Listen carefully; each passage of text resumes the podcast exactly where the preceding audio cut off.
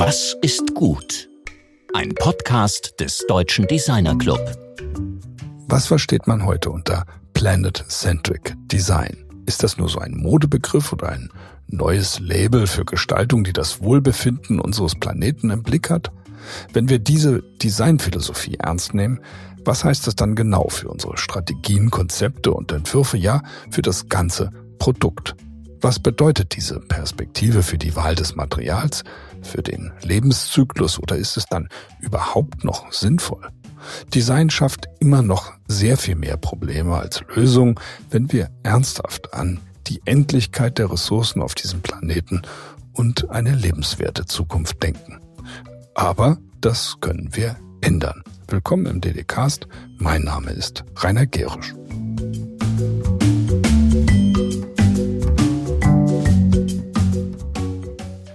Unserer Sendung letzte Woche ging es um den CO2-Preis und das 1,5 Grad Klimaziel. Dr. Fritzi Köhler-Geib und Hanna Helmke diskutierten darüber, wie Unternehmen zukünftig noch besser für den notwendigen Wandel und die Transformation in Richtung emissionsfreie oder klimaneutrale Wirtschaft motiviert werden können und welche Maßstäbe dafür gesetzt werden müssen.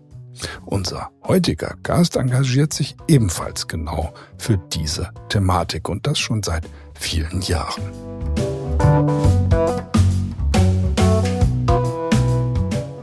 Ursula Tischler arbeitet als Designerin in den Bereichen Gestaltung, Forschung und Unternehmensberatung. Und sie ist seit kurzem die erste Professorin für nachhaltiges Design in Deutschland eigentlich unglaublich, dass das erst jetzt losgeht und dass es nicht schon längst an jeder Designhochschule dieses Lehrfach gibt.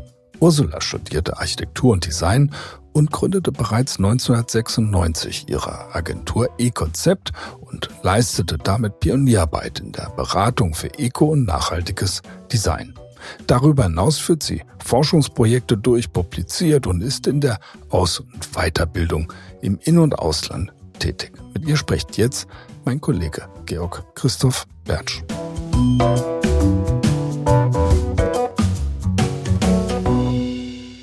Heute sitzen wir schon wieder im Studio, unglaublicherweise. Wie wenig Remote-Sendungen wir momentan machen, das ist sehr erfreulich, und zwar mit der Ursula Tischner. Hallo. Hallo, ich freue mich. Du bist mit deiner Agentur eConcept seit 1996 am Start und das ist eine Agentur für nachhaltiges Design. Etwas, was zu dem Zeitpunkt, als du damit angefangen hast, noch praktisch unbekannt war. Wie bist du damals darauf gekommen, diese Agentur zu starten? Was war das Motiv dahinter? Also angefangen habe ich eigentlich schon viel früher. Ich habe ja auch Industriedesign studiert und schon im Studium so ein gewisses Unbehagen bekommen, äh, dass ich da Dinge designen soll wie äh, Waschmaschinen, Haartrockner, Rasiergeräte, von denen es eigentlich schon unzählige gibt. Und ähm, diese Dinge, die lösen eigentlich gar keine Probleme mehr, sondern man macht einfach nur noch mehr von dem gleichen Kram. So auch technologische Innovation war da jetzt nicht unbedingt immer ein Thema. Und das wollte ich nicht. Ich wollte mit meiner gestalterischen Tätigkeit Probleme lösen und bin dann sehr schnell auch darüber, dass das Wuppertal-Institut für Klima, Umwelt und Energie in Wuppertal die Tore geöffnet hat. Und ich habe da studiert, äh, habe dann den Kontakt zu diesem Institut gesucht und habe dann darüber den Zugang zu diesem Umweltthema bekommen. Und dann habe ich gedacht, bingo, wenn ich Design mache, dann will ich Design machen, das gut für die Umwelt ist und gut für die Menschen ist.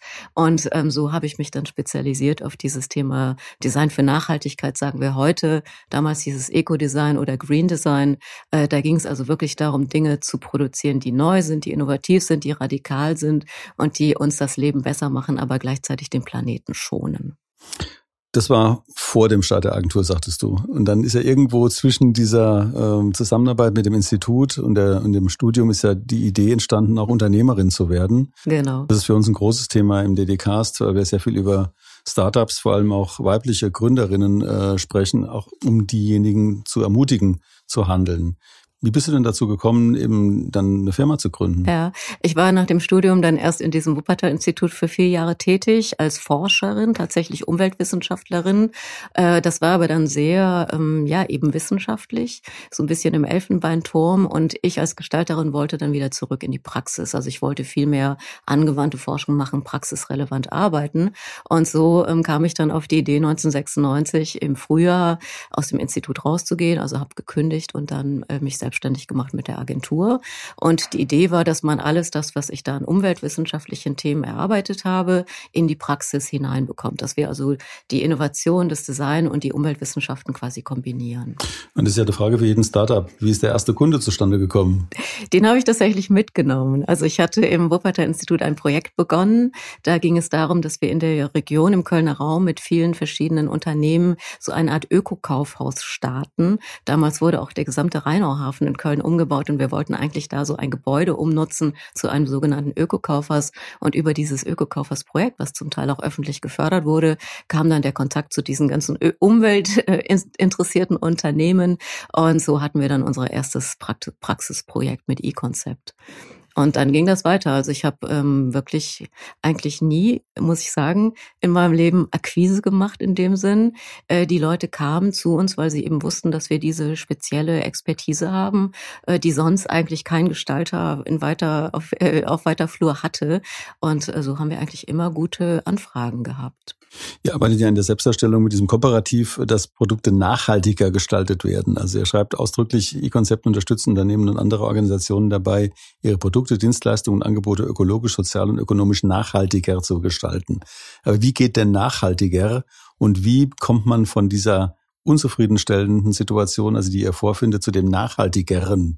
Genau. Nachhaltiger ähm, sagen wir deswegen, weil es absolut nachhaltig wahrscheinlich gar nicht gibt. Ne? Also alles, was wir tun, äh, belastet irgendwie die Umwelt, sonst müssten wir uns umbringen. Also selbst wenn wir auf dem Gras laufen, dann zertreten wir irgendwelche Tierchen. Wenn wir atmen, atmen, atmen wir CO2 aus. Also wenn es uns nicht gäbe, ging es der Welt, der Umwelt wahrscheinlich besser. Okay, jetzt wollen wir aber nicht zum allgemeinen Suizid aufrufen, sondern selbstverständlich müssen wir gucken, dass wir die Systeme, so wie sie jetzt existieren, besser gestalten, besser so radikal wie möglich und deswegen nachhaltiger. Also wir gucken uns an, was ist da eigentlich das größte ökologische Problem, beispielsweise bei einem Produkt. Wir versuchen zu bewerten, tatsächlich nachzurechnen, wo sind die größten Umweltimpacts, aber gucken uns auch die sozialen Aspekte an, zum Beispiel in der Lieferkette und versuchen dann entweder das System tatsächlich zu verbessern oder was ganz radikal Neues vorzuschlagen, was diese Probleme einfach aus der Welt schafft. Wir hatten mit der Mariana Amatuyo unter anderem über Metriken gesprochen also wie Social Design gemessen werden kann. Also sie ist ja eine Spezialistin, hat auch, glaube ich, darüber promoviert, über Metriken zur Messung von Erfolg bei Social Design.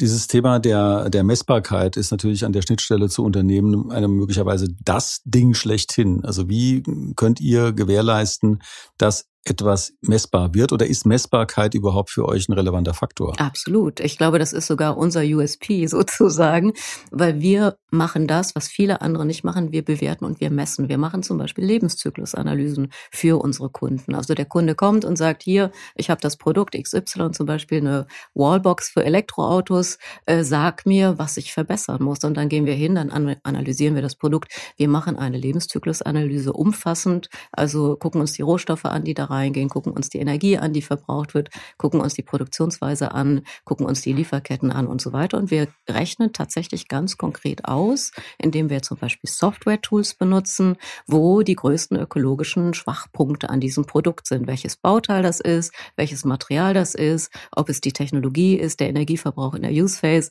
das Recycling am Ende des Lebens. Und nur wenn wir das wirklich seriös bewerten, können wir dann auch genau sagen, okay, was ist jetzt überhaupt der Verbesserung, das Verbesserungspotenzial, wo müssen wir ansetzen? Mhm. Und das machen wir tatsächlich, wir rechnen. Okay, also ihr habt ja. dann natürlich erstmal eine Analyse dessen, wie, die, wie das Produkt sich momentan ökologisch darstellt. Das heißt, irgendwie eine Art Profil baut ihr auf und äh, stellt da praktisch Delta dar zwischen dem, was da ist und wo ihr hin wollt und versucht es zu erreichen. Ganz genau. Und wie wird das dann vergütet? Ist das dann praktisch einfach eine Designvergütung, wie wir sie eben aus den AGD kennen oder? oder? Ähm, also ich glaube, man kann sagen, wir arbeiten eher wie Unternehmensberatungen. Mhm. Das heißt, wir rechnen Stunden Stundensätze ab, die in der Regel deutlich höher sind als die mhm. von normalen Produktdesignern, muss ich auch sagen. Hoffentlich. Ja, ähm, ja. und wir, ähm, du kannst uns eigentlich eher einordnen in diesen ja, KPMGs, PricewaterhouseCoopers, mhm. Accenture mhm. ähm, in diesem Metier. Mhm. Also wir sind eher eine Beratungsagentur. Ja, das ist ein großes Thema, das wir eben auch haben, dass wir, wir haben ja prinzipiell dieses Riesenproblem, dass Design viel zu schlecht bezahlt wird und insbesondere Designberatung eben auch kaum äh, auf äh, einigermaßen erträgliche Stundensätze kommt. Ähm, wie ist es euch gelungen, eben äh, früh auf eine so eine hohe Quote zu kommen? Also was kann man kaum hochkriegen. Da muss ja eigentlich relativ hoch einsteigen, um dann von da aus weiterzugehen. Mhm. Ich denke, dass das genau passiert ist. Also weil wir aus diesem umweltwissenschaftlichen Bereich kamen okay. mhm. und immer schon uns eher als Beratungsagentur positioniert haben, mhm. haben wir von Anfang an auch diese etwas höheren Beratungssätze genommen. Mhm. Und die sind natürlich auch im Laufe der Jahre mit unserer äh, Erfahrung, die wir vorweisen können, mit den Referenzprojekten, die wir haben, sind die natürlich auch gestiegen. Mhm. Und ähm, wir werden jetzt auch zum Teil von den großen Unternehmensberatungen mitgenommen in Projekte mhm. als, wie man so schön sagt, Subject Matter Expert. Mhm. Dann dürfen wir eben diese Nachhaltigkeitsberatung mhm. mitmachen. Ja gut, Accenture hat ja massenhaft Werbeagenturen gekauft und Designagenturen. Also das äh, seid ihr da auch schon angegangen worden? Ja, ja okay.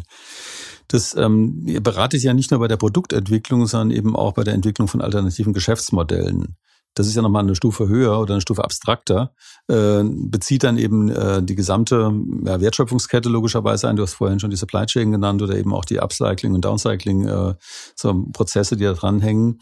Wie geht ihr bei der Entwicklung von alternativen Geschäftsmodellen vor? Ja, ähm, das finde ich, äh, für mich ist das eigentlich so fast das Spannendste.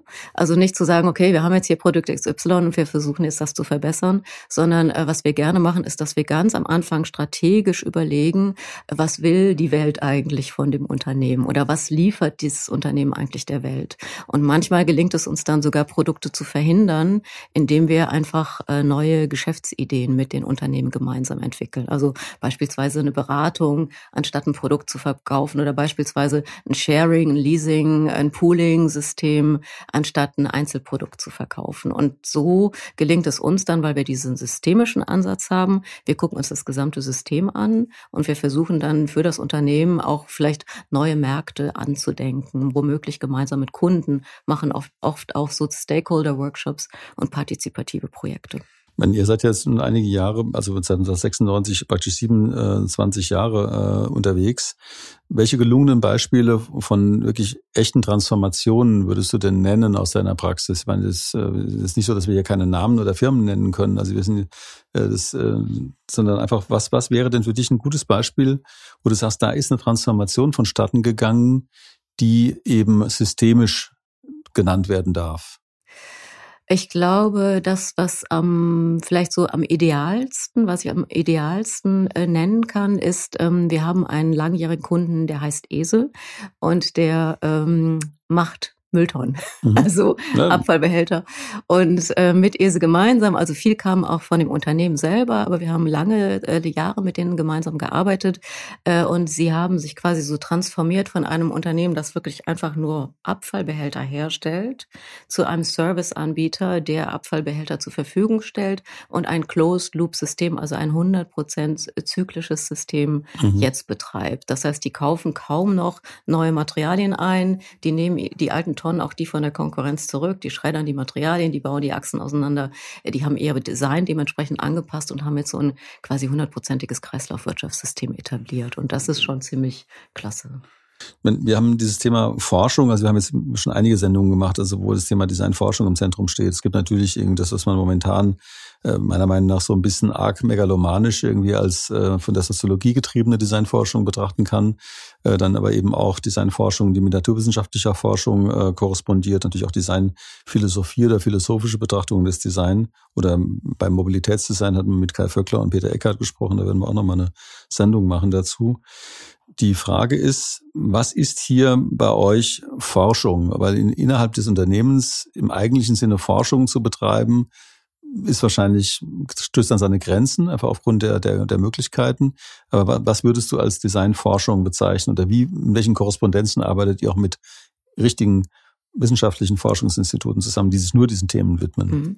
Ähm, also ich glaube, du kannst es am ehesten so betrachten, dass wir ähm, systemisch forschen. Also ähm, und dass wir das auch bedarfsangepasst machen. Also es ist mal guckt man sich neue Technologien an, mal guckt man sich neue Materialien an, äh, mal entwickelt man gemeinsam mit den Unternehmen Materialien und Technologien, äh, macht Forschungsprojekte zum Beispiel beim BMBF, tatsächlich Bundesforschungsministerium. Da sind wir dann Partner und beraten die Unternehmen in ihren Forschungsaktivitäten. Mal ist es soziologische Forschung. Da gucken wir uns Zielgruppen an, fragen uns, welche Werte, Wünsche haben diese Zielgruppen, wie kann man den Lebensstil der Zielgruppen so verändern, dass sie gleichzeitig noch Spaß am Leben haben, aber sich in eine nachhaltigere Richtung äh, entwickeln. Da arbeiten wir dann mit soziologischen Forschungsinstituten zusammen. Und mal ist es auch ganz klassisch diese Umweltforschung, ne? also diese Lebenszyklusanalysen, Methoden und Tools dafür zu entwickeln, die auch für äh, Menschen brauchbar sind, die jetzt keine wissenschaftliche Forscher, Forschung gelernt haben. Also auch im Methodenbereich forschen wir sehr viel und bringen neue Dinge in die Welt. Ihr habt ja auf eurer Website im, also im Vordergrund drei Definitionen, also eine Definition von dessen, was ihr als Nachhaltigkeit bezeichnet. Das hatten wir vorhin schon mal ganz kurz angesprochen. Dann Design für Nachhaltigkeit und eben überhaupt Design. Und bei der Definition von Nachhaltigkeit schreibt ihr, also Nachhaltigkeit bedeutet, dass alle aktuell auf der Erde lebenden Menschen ihre wichtigsten Bedürfnisse befriedigen können, ohne ihre und die Lebensgrundlage kommender Generationen zu zerstören. Da muss man sich natürlich fragen, also wie können denn analoge oder digitale Produkte, die unseren hochgeschraubten Ansprüchen genügen, überhaupt nachhaltig sein? Also wenn man jetzt das Klimabuch von Greta Thunberg, das ich sehr ernst nehme, nimmt, äh, wird ja klar, wir müssen vor allem abbauen. Also wie, was ist da, mein, klar, Nachhaltigkeit kann man sozusagen, äh, ich verstehe, was ihr damit macht, aber ratet ihr auch ab, Dinge zu machen? Baut ihr komplett ab äh, oder hilft ihr Kunden eben auch äh, auszusteigen aus Produktionskontexten? Also ich habe mich eine ganze Zeit lang sehr mit diesem Degrowth-Thema mhm. beschäftigt und da bin ich davon überzeugt, dass dieser Wachstumswahnsinn, Wirtschaftswachstum ohne Ende immer weiter wachsen, wachsen, wachsen, dass das äh, nicht so durchhaltbar ist. Also mhm. da glaube ich brauchen wir wirklich weniger. Äh, den persönlichen Konsum, da würde ich sagen, muss man gucken, wo der oder diejenige gerade steht. Es gibt Menschen, die haben so viel Überfluss, äh, dass es fast schon zur Belastung wird.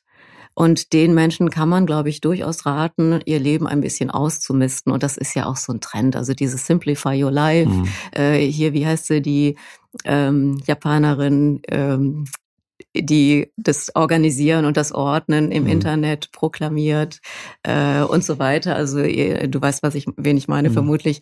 Ähm, das sind so ähm, Bewegungen, dieses äh, Happiness, was brauche ich, damit es mir gut geht, was macht mich glücklich, ist es wirklich der materielle Konsum in der Regel nicht. Wenn ich mir ein paar Schuhe kaufe, dann finde ich die jetzt äh, am nächsten Tag noch irgendwie klasse, aber dann stehen sie im Schrank und da stehen schon 30 andere Paare und ich weiß gar nicht, was ich damit anfangen soll. Also dieses Ausmisten, das Leben leichter machen. Wir reden von einem ressourcenleichten mhm. Leben. Das äh, gibt mir vielleicht sogar ein Stückchen noch mehr Freiheit zurück und ich kann wieder irgendwie Dinge tun, die mich äh, erfreuen, anstatt dass ich mir materielle äh, Güter anschaffen muss. So, also durchaus diese konsumkritischen Fragestellungen, die spielen durchaus eine Rolle ähm, bei unserer Arbeit und ich denke, dass man die auch mit Unternehmen besprechen muss, mhm. weil es geht einfach nicht auf einem Planeten mit begrenzter Fläche und begrenzten Ressourcen geht einfach nicht, dass wir immer mehr mehr, mehr, mehr, mehr, produzieren, mehr kaufen, mehr verkaufen, mehr wegschmeißen. Mhm. Das geht nicht. So. Jetzt ist aber die Frage, was bedeutet das dann für uns als äh, ökonomische Strategie. Genau. Ne? Und da denke ich, ist genau dieser Shift von Produktverkaufssystemen, wo mein Unternehmen nur Profit bekommt, wenn es ein Produkt verkauft, zu diesem Nutzen verkaufen, Funktion verkaufen, Resultate verkaufen. Da steckt ganz viel Musik drin, äh, dass die Unternehmen nach wie vor natürlich überleben können und Geld verdienen und ihre Mitarbeitenden bezahlen können, aber dass es nicht nur über materiellen Konsum funktioniert. Wenn man jetzt noch weitergeht, und da komme ich auch zur zweiten Definition, nämlich dieses Design für Nachhaltigkeit, der schreibt ihr Design, das gut für den Planeten und gut für Menschen ist und gleichzeitig ökonomische Wertschöpfung für viele schafft, nicht nur kurzfristigen Profit für wenige wenige.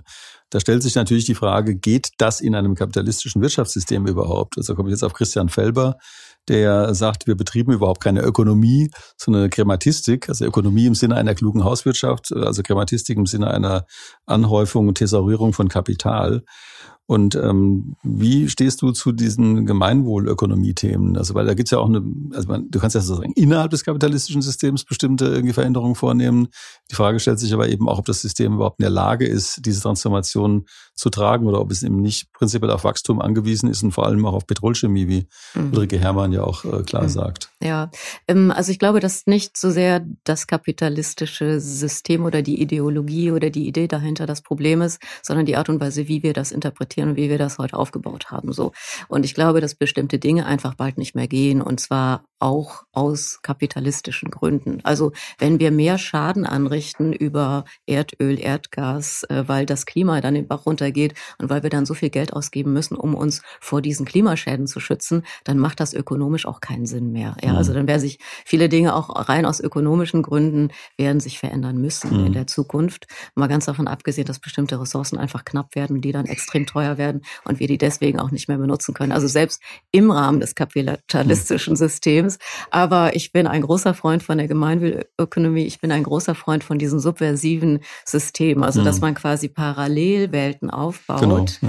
Äh, wie LED-Systeme, also Local Exchange and Trade Schemes, äh, wo die Leute Dinge miteinander verhandeln, ohne dass es alles immer monetär über Euros und Dollar abgebildet werden muss. Äh, also man, ich glaube, man kann auch so Transition Town Movement, man kann viele Dinge in der Nachbarschaft, in anderen Strukturen schaffen und machen und aufbauen, die dann vielleicht nachher sogar attraktiver sind als dieses große äh, Mainstream kapitalistische ökonomische System und dann eben so vielleicht über Nischen äh, vielleicht sogar upscalen könnten. Hm. Das ist, das ist ein wahnsinnig wichtiger Punkt, weil man natürlich irgendwie an diese Systemgrenzen äh, stoßen. Also wenn du arbeitest ja sehr systemisch und denkst über Systeme nach und da ist natürlich auch das Wirtschaftssystem selbst eine Fragestellung, also abgesehen von dem biologischen und äh, geologischen System und ähm, also auf dem wir leben, nämlich der Erde, äh, die ja eben an ihrer Begrenztheit eindeutig ist. Ähm, und ähm, da haben wir, das ist genau der Punkt, dass wir da irgendwie in so eine komische idealistische Falle reinlaufen, dass äh, die einen sagen, wir können immer weiter wachsen und äh, es vor Augen steht, dass es nicht geht. Die dritte Definition nochmal, äh, nämlich Design. Also ihr schreibt, Designerinnen und Designer gestalten neue oder verbessern bestehende Lösungen, die im Idealfall Menschen das Leben leichter und schöner machen. Also nochmal, Designerinnen und Designer gestalten neue oder verbessern bestehende Lösungen, die im Idealfall Menschen das Leben leichter und schöner machen. Das ist ja sehr soft. Also, sehr. Das, ist also, das ist jetzt die dritte Definition, ist so, denkst du so, hm, oh. ja, er hätte auch irgendwie, äh, äh, keine Ahnung, mein, Günter Hornrich vor, vor 30 Jahren sagen Klar. können, der ja auch schon irgendwie ökologisch orientiert war. Ja. Ähm, was ist das? Also wieso diese Softheit an der Stelle? Ähm, also, was mir, es gibt ein paar Worte, die sind mir, das ist meine persönliche Definition. Ich stehe ja auch für meine Agentur da äh, zur Verfügung auf meiner Website, Website oder stehe dafür. Und für mich ist das, äh, gibt so ein paar Schlüsselworte, die wirklich wichtig sind. Das eine ist Lösung Design. Ja, also ich will nicht Kommunikation, Produkt, äh, UX, UI, whatever. Ich will Lösung Design. Das ist mir sehr wichtig. Und Lösung heißt für mich immer äh, Problem werden gelöst. So, äh, das ist schon mal das Erste. Viele Designer heutzutage sind weit davon entfernt, irgendwelche Lösungen für irgendetwas zu designen. Also das ist so ein Schlüsselwort. Okay. Äh, ja, und das andere ist ähm, Menschen das Leben besser machen. Ja, also es ist ein Ansatz Human-Centered Design, mhm. aber in den anderen Definitionen davor, die wir besprochen haben, ist ja dieser Planet-Centered Ansatz genau. auch drin. Und deswegen, wenn du jetzt nur Design äh, und auch vielleicht ein bisschen historisch betrachtest, dann ist es ja doch schon Design, das sich irgendwie mit dem Menschen, für den Menschen. Äh, damit beschäftigt und deswegen Lösungen für Menschen, die ihnen das Leben besser machen. Ne? Das, mhm. Ich denke, das ist klar, es ist ein bisschen weichgespült, äh, mhm. so ähm, Zuckerwatte-mäßig, aber es, ich stehe dafür. Also ich finde wirklich, ähm, dass das eigentlich die Kernaktivität von Designerinnen und Designern sein also ich, ich habe ich hab's so. jetzt irgendwie, äh, muss ich auch sagen, ich habe das jetzt ein bisschen bös, äh, bös, boshaft gefragt oder so, weil ich habe es eigentlich so interpretiert im Sinne von, äh, also der von Krippendorf Semantic Turn irgendwie als äh, Diskurs schaffen. Also dieses Lösungen habe ich eher als so eine soziale Inter Interaktions, äh, also, äh, also Kompetenz betrachtet und gar weniger als die Produkte. Aber ich, ähm, das ist natürlich der entscheidende Begriff. Ich habe äh, den, den wir hier diskutieren müssen. Und du sagst vollkommen zu Recht, und das ist wirklich ein, bitter, dass eben die allerwenigsten Designerinnen heute überhaupt Lösungen schaffen. Sie schaffen wirklich fast nur Probleme. Und äh, das ist äh, ein, Drama. Und äh, deshalb finde ich auch, wie du arbeitest oder woran du arbeitest, so wichtig, weil du diesen Schwerpunkt auf dieses Lösungsthema legst. Und ähm, man muss natürlich immer fragen, Lösungen worauf hin oder Lösungen mit welchem Ziel? Und deshalb möchte ich da ganz gerne nochmal zum Abschluss des Gesprächs irgendwie dieses hochschulische Thema äh, auch nochmal berühren. Warte kurz, darf ja, ich noch bitte? einen Satz dazu sagen? Also auch das ist ja uralt. Also ähm, es gibt ja schon in den 80er, 70er Jahren gibt es ja schon Menschen, die gesagt haben, dass ähm, Designer, also Viktor Papanek, mhm. ich glaube in den 60er Jahren, dass es äh, wenig Berufe gibt, die schlimmer oder krimineller sind mhm. als die Designer. Also der war mhm. ja auch auf die Industriedesigner insbesondere mhm. ganz schwer schlecht zu sprechen. Und ne, dieses Thema, wir arbeiten nach wie vor für die Wegwerfgesellschaft, mhm. das finde ich so schade, weil wir sind ja so kreative Menschen, wir denken uns solche mhm. äh, genialen Dinge aus. Und wenn Designer doch ihre Kreativität ein bisschen mehr in diese Richtung, mhm. wie sichere ich das Überleben der Menschheit auf diesem Planeten, richten würden, dann wäre, glaube ich, allen einfach total viel geholfen. Und ich denke auch, dass ja. also diese, diese, diese neue Lektüre, also von von, von Papanek, also gerade mit diesem Hintergrund Design for the Real World, fragen, was ist the real world? Wir haben jetzt gerade dieses wirklich verheerende Erdbeben in der Türkei und in Syrien, das ist wirklich the real world in dem Sinne. Äh, und man muss eben fragen, es gibt ja auch diesen wunderbaren Katalog, äh, das ist Design for the other 90 Percent dass man eine Blickweise, dass wir eine Blickweise haben, die uns tatsächlich so stark verblendet, dass wir eben tatsächlich von uns aus über the other 90 Percent nicht nachdenken. Und äh, das hat ja auch eine, eine, eine antikolonialistische äh, Dimension, zu sagen, wir müssen einfach mal anfangen, äh, den Blick auch andersrum zu wenden und auf uns zu schauen von außen. Also von diesen 90 Prozent, die eben nicht im Ansatz äh, irgendwie sowas haben, wie das, was wir hier haben. Da gibt's ja diese Decolonizing äh, Design-Diskussion mhm. auch, ne? dass also gerade Menschen aus sogenannten Entwicklungs- oder Schwellenländern natürlich jetzt auch Designer sind und werden und dass die eine ganz andere Sicht auf äh, die Geschichte des Designs auch haben. Ne? Und wir machen uns das gar nicht so klar. Also wir haben ja schon mehrfach Gäste aus Afrika gehabt, mhm. also Knelo Muniai, Eta Madete, ähm, die, die, mit denen wir das eben auch ausführlich besprochen haben. Den Kanal wird auch demnächst nochmal im Programm sein. Ähm, also mit aktuellen ähm, Bericht über das, was sie eben auf dem ganzen Kontinent macht als Design mhm. Thinking Promotorin. Ja, ähm, aber nochmal zu, zur Hochschule mhm. ähm, sozusagen. Du bist ja, wenn ich es richtig verstanden habe, die erste deutsche Professorin für nachhaltiges Design. Das ist so. Und ich bin ehrlich gesagt ein bisschen stolz darauf. Okay, wow. Also wir reden ja mit der ersten deutschen Professorin für nachhaltiges Design. So. Mein sprachfähig bist du, haben wir schon gemerkt. Aber was machst du in der Lehre? Ja, ich habe jetzt das große Glück, dass ich an der Wilhelm Büchner Hochschule in Darmstadt, die eigentlich eine Fernhochschule ist, äh, sogar ein Präsenzstudium nachhaltiges Design anbieten kann. Das heißt, wir haben gerade angefangen im Oktober 2022 und haben einen neuen Bachelorstudiengang ins Leben gerufen, der heißt auch nachhaltiges Design. Und da geht es genau um die Dinge, die wir gerade besprochen haben, dass man eben jetzt Designer und Designerinnen ausbildet, die eben die Welt ein bisschen besser machen durch ihre ähm, mhm. gestalterische Arbeit. Ne? Und da geht es genau um dieses Thema Lösung gestalten, für wen, äh, wo, wie, äh, wie machen wir Produktionskonsumsysteme, äh, Lebensstile im, insgesamt nachhaltiger. Und das Schöne ist, äh, dass das jetzt nicht nur als äh, Präsenzstudium, sondern auch als Fernstudium angeboten wird. Also wir machen, wir machen im Grunde beide Stränge, also einmal als Fern- oder einmal als äh, Präsenzstudium am Campus mhm. hier in Frankfurt. Als Bachelor und Master? Im Moment nur Bachelor, aber Master wird folgen. Okay. Also wir fangen jetzt mal an. Dann noch eine Frage zur allgemeinen Hochschullandschaft, wo wir zu unserer wunderbaren Abschlussfrage kommen. Und zwar, wie müssen sich denn unsere Designhochschulen verändern, damit sie in Zukunft überhaupt irgendwie relevant bleiben? Ich bin sehr froh über diese Frage ähm, weil ich mich schon lange äh, frage, warum in Deutschland so wenig in diesem Bereich gemacht wird. Ne? Also in meinem Spezialthema Design für Nachhaltigkeit. Also ich habe schon vorher Professuren gehabt im Ausland, in Holland, in der Schweiz, in Amerika und überall dort habe ich solche Studienprogramme auch entwickelt. Eco Innovative Design, Eco-Design, nachhaltiges Design. Ähm, aber hier in Deutschland gibt es so etwas kaum und ich frage mich ein bisschen, warum. Ich habe das Gefühl, einerseits liegt es daran, dass wir denken, wir sind ja schon gut, Umwelt, Technologie ja, in Deutschland ja. ist ja super. Wir haben ein hohes Umweltbewusstsein in der Bevölkerung. Wir machen ja schon ganz viel, aber wenn man sich tatsächlich mal anschaut, was wir wirklich machen, dann ist es gerade im Design erschreckend gering. Und mhm. ich habe das auch das Gefühl, dass jetzt so ein bisschen mehr passiert. Also die äh, Designverbände fangen jetzt an, sich mit dem, dem Thema Nachhaltigkeit zu beschäftigen. Mhm. Es gibt so Manifeste und Positionspapiere und so weiter. Aber in der Hochschullandschaft, ja, die verändert sich langsam. Ist klar, so äh, Etablierung von neuen Hochschulprogrammen dauert immer lange. Die müssen durch die Akkreditierung und so weiter. Aber trotzdem könnten doch viel, viel mehr Designhochschulen auch dieses Thema Nachhaltigkeit, ökologische, äh, soziale Aspekte viel stärker in ihre Programme aufnehmen.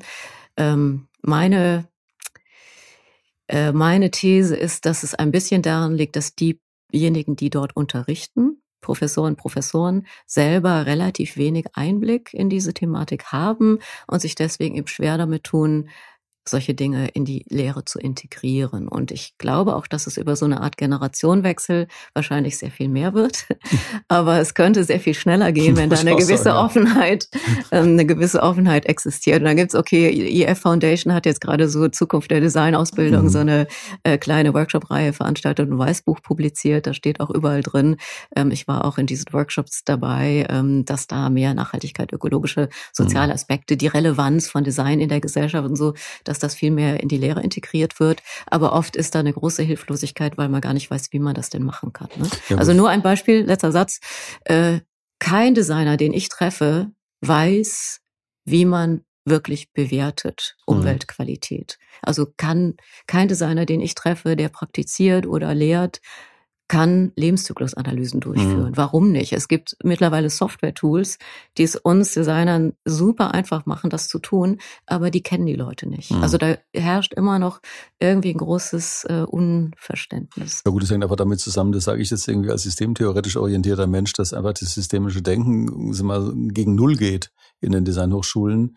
Und ähm, ich bin mir auch sicher, das, das, haben wir, das Thema haben wir schon x-mal adressiert, dass eben durch das deutsche Hochschulsystem mit dieser Trägheit, dieser Veränderung, das geht ja über Jahrzehnte, laufen die Veränderungen, nicht über Jahre, äh, wir möglicherweise wirklich vor einer dramatischen Situation, einer totalen Irrelevanz stehen. Das ist, das ist nicht ausgeschlossen. Gut, aber Abschlussfrage, unsere berühmte Abschlussfrage, was ist gut? ja, das ist eine Frage. Ähm, gut ist natürlich ein moralisch-ethisches Urteil, außer ich kann sagen, dass der Kaffee hat mir hier sehr gut geschmeckt, den du mir vorhin kredenzt hast. Bio-Kaffee. Ähm, super. Also, vielleicht kann ich das so beantworten. Aus meiner Sicht, mit meiner Nachhaltigkeitsperspektive, ist gut etwas, was ähm, den Menschen Spaß macht, also das die Menschen erfreut, aber gleichzeitig nicht den Planeten zerstört. So auf diese beiden Ebenen kann ich das, glaube ich, reduzieren. Wunderbar, vielen Dank. Schön, dass ich du im danke. Studio warst. Ja, ja danke schön.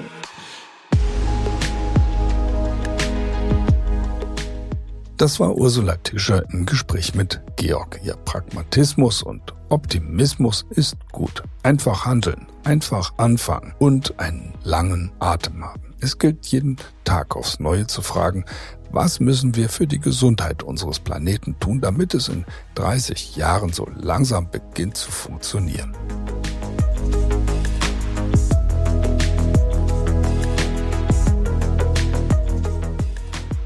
In der kommenden Woche sprechen wir dann mit Michaela Leitner, die als Designerin zu einer feministischen, politischen Autorin wurde.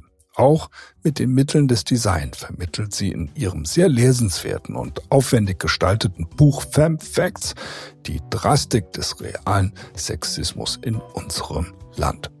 Wir freuen uns dann auf ein Wiederhören und wünschen euch bis dahin alles Gute. Eure DDCast-Redaktion.